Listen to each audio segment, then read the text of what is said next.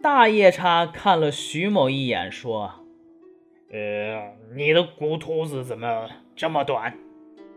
夜叉们替他回答：“初来乍到，还没有制备呢。”那大夜叉从自己的脖子上解下了珠串，摘下了十枚珠子，送给徐某。这十枚珠子不同寻常，每个呀都有手指甲那么大。圆圆的，如同弹丸一般。那国王的东西，肯定好东西啊！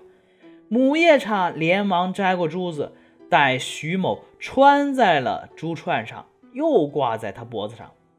徐某也把双臂交叉放在胸前，用夜叉语向这个大夜叉表示了感谢。大夜叉起身走了，他是。乘风而来，是乘风而走，那步伐呀，像飞似的那么急速。大夜叉走以后啊，夜叉们一拥而上，把大夜叉吃剩的那些个熟肉啊吃个精光，然后才各自散去。徐某就这么着在夜叉国住了有四年多，还特别有材料，让这个母夜叉呀怀孕生产了。他一胎就生了两个男孩，一个女孩。这个不过这个孩子呀，幸亏是跟这个徐某的长相都是人的样子，不像他们的母亲。夜叉们都特别喜欢这几个孩子，常常聚到一起抚弄他们，就逗他们玩。有一天呢，夜叉们都外出寻猎食物去了。只有徐某一个人坐在洞里。忽然呢，从别的洞里来了另外一个母夜叉，要和徐某啊私通。那徐某也是一个贞洁的人呢，拒绝了他。不，你这是干什么呀？那母夜叉大怒，把徐某打翻在地。这个时候，徐某的。母夜叉，嗯，就是我老婆从外面回来了，一看这个情景，顿时暴跳如雷，冲上去和那个母夜叉搏斗起来，咬断了来犯夜叉的一只耳朵。又过了一会儿，那个母夜叉的丈夫也来了。等把事情解释清楚以后啊，徐某的母夜叉就让他们回去了。从此以后，母夜叉天天守着徐某，一刻也不离他的左右。这么一个啊如花似玉的丈夫，哪能再像以前那么不管呢？万一真出事儿怎么办？又过了三年，儿女们都会走路了。徐某常常教他们说人的语言，孩子们也渐渐的都学会了一些。从他们稚嫩的话语中。分明透着人的气息。这三个孩子虽然还是幼童，可是翻山越岭就跟走平道似的。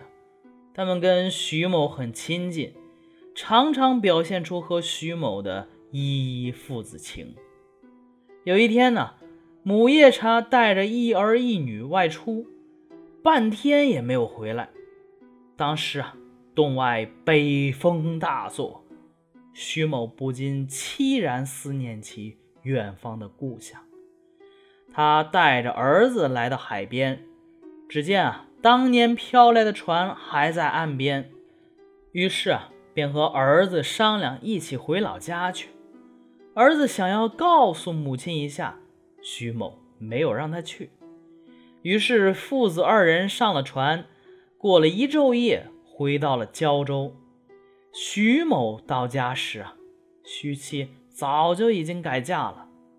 徐某拿出两枚明珠，买了很多钱呢，那一颗珠子好几百两，所以啊，家产特别富足。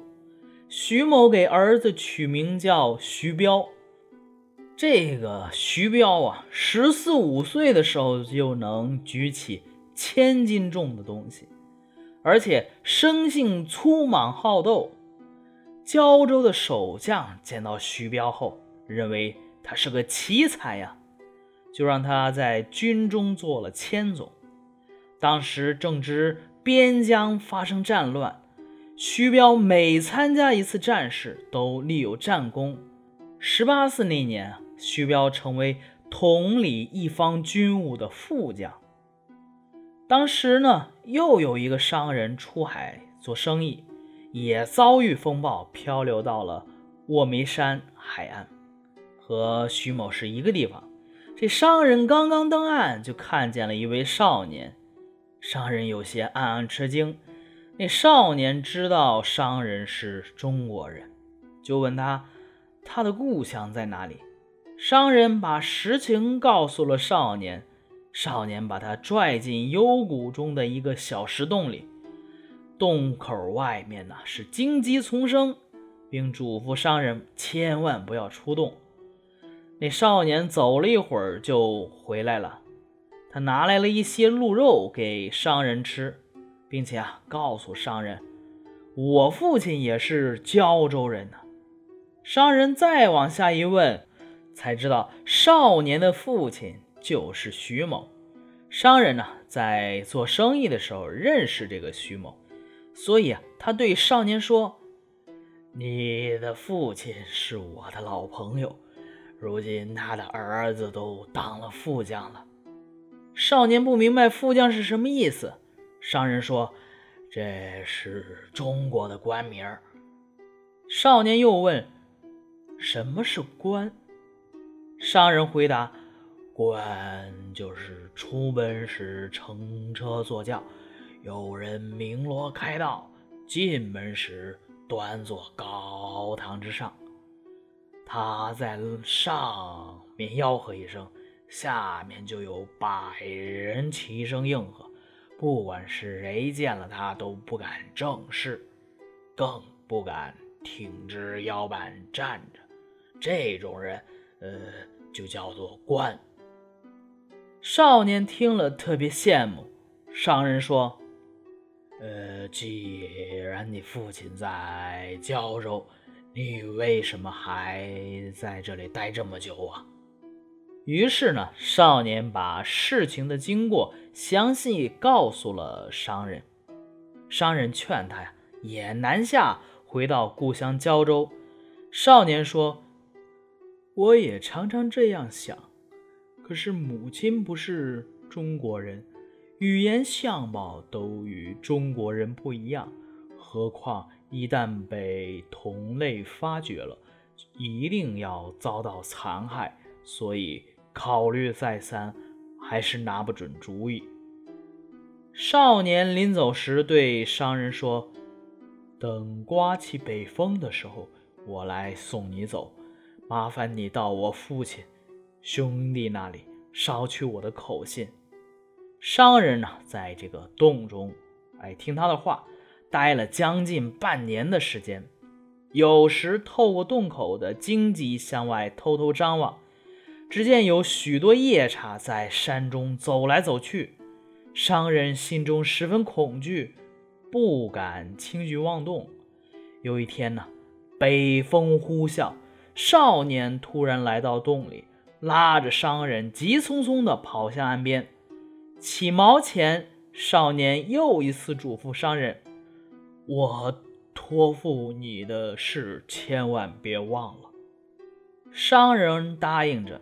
少年又把一些肉放在船里的桌子上，商人驾驶这个船呢，离了海岸。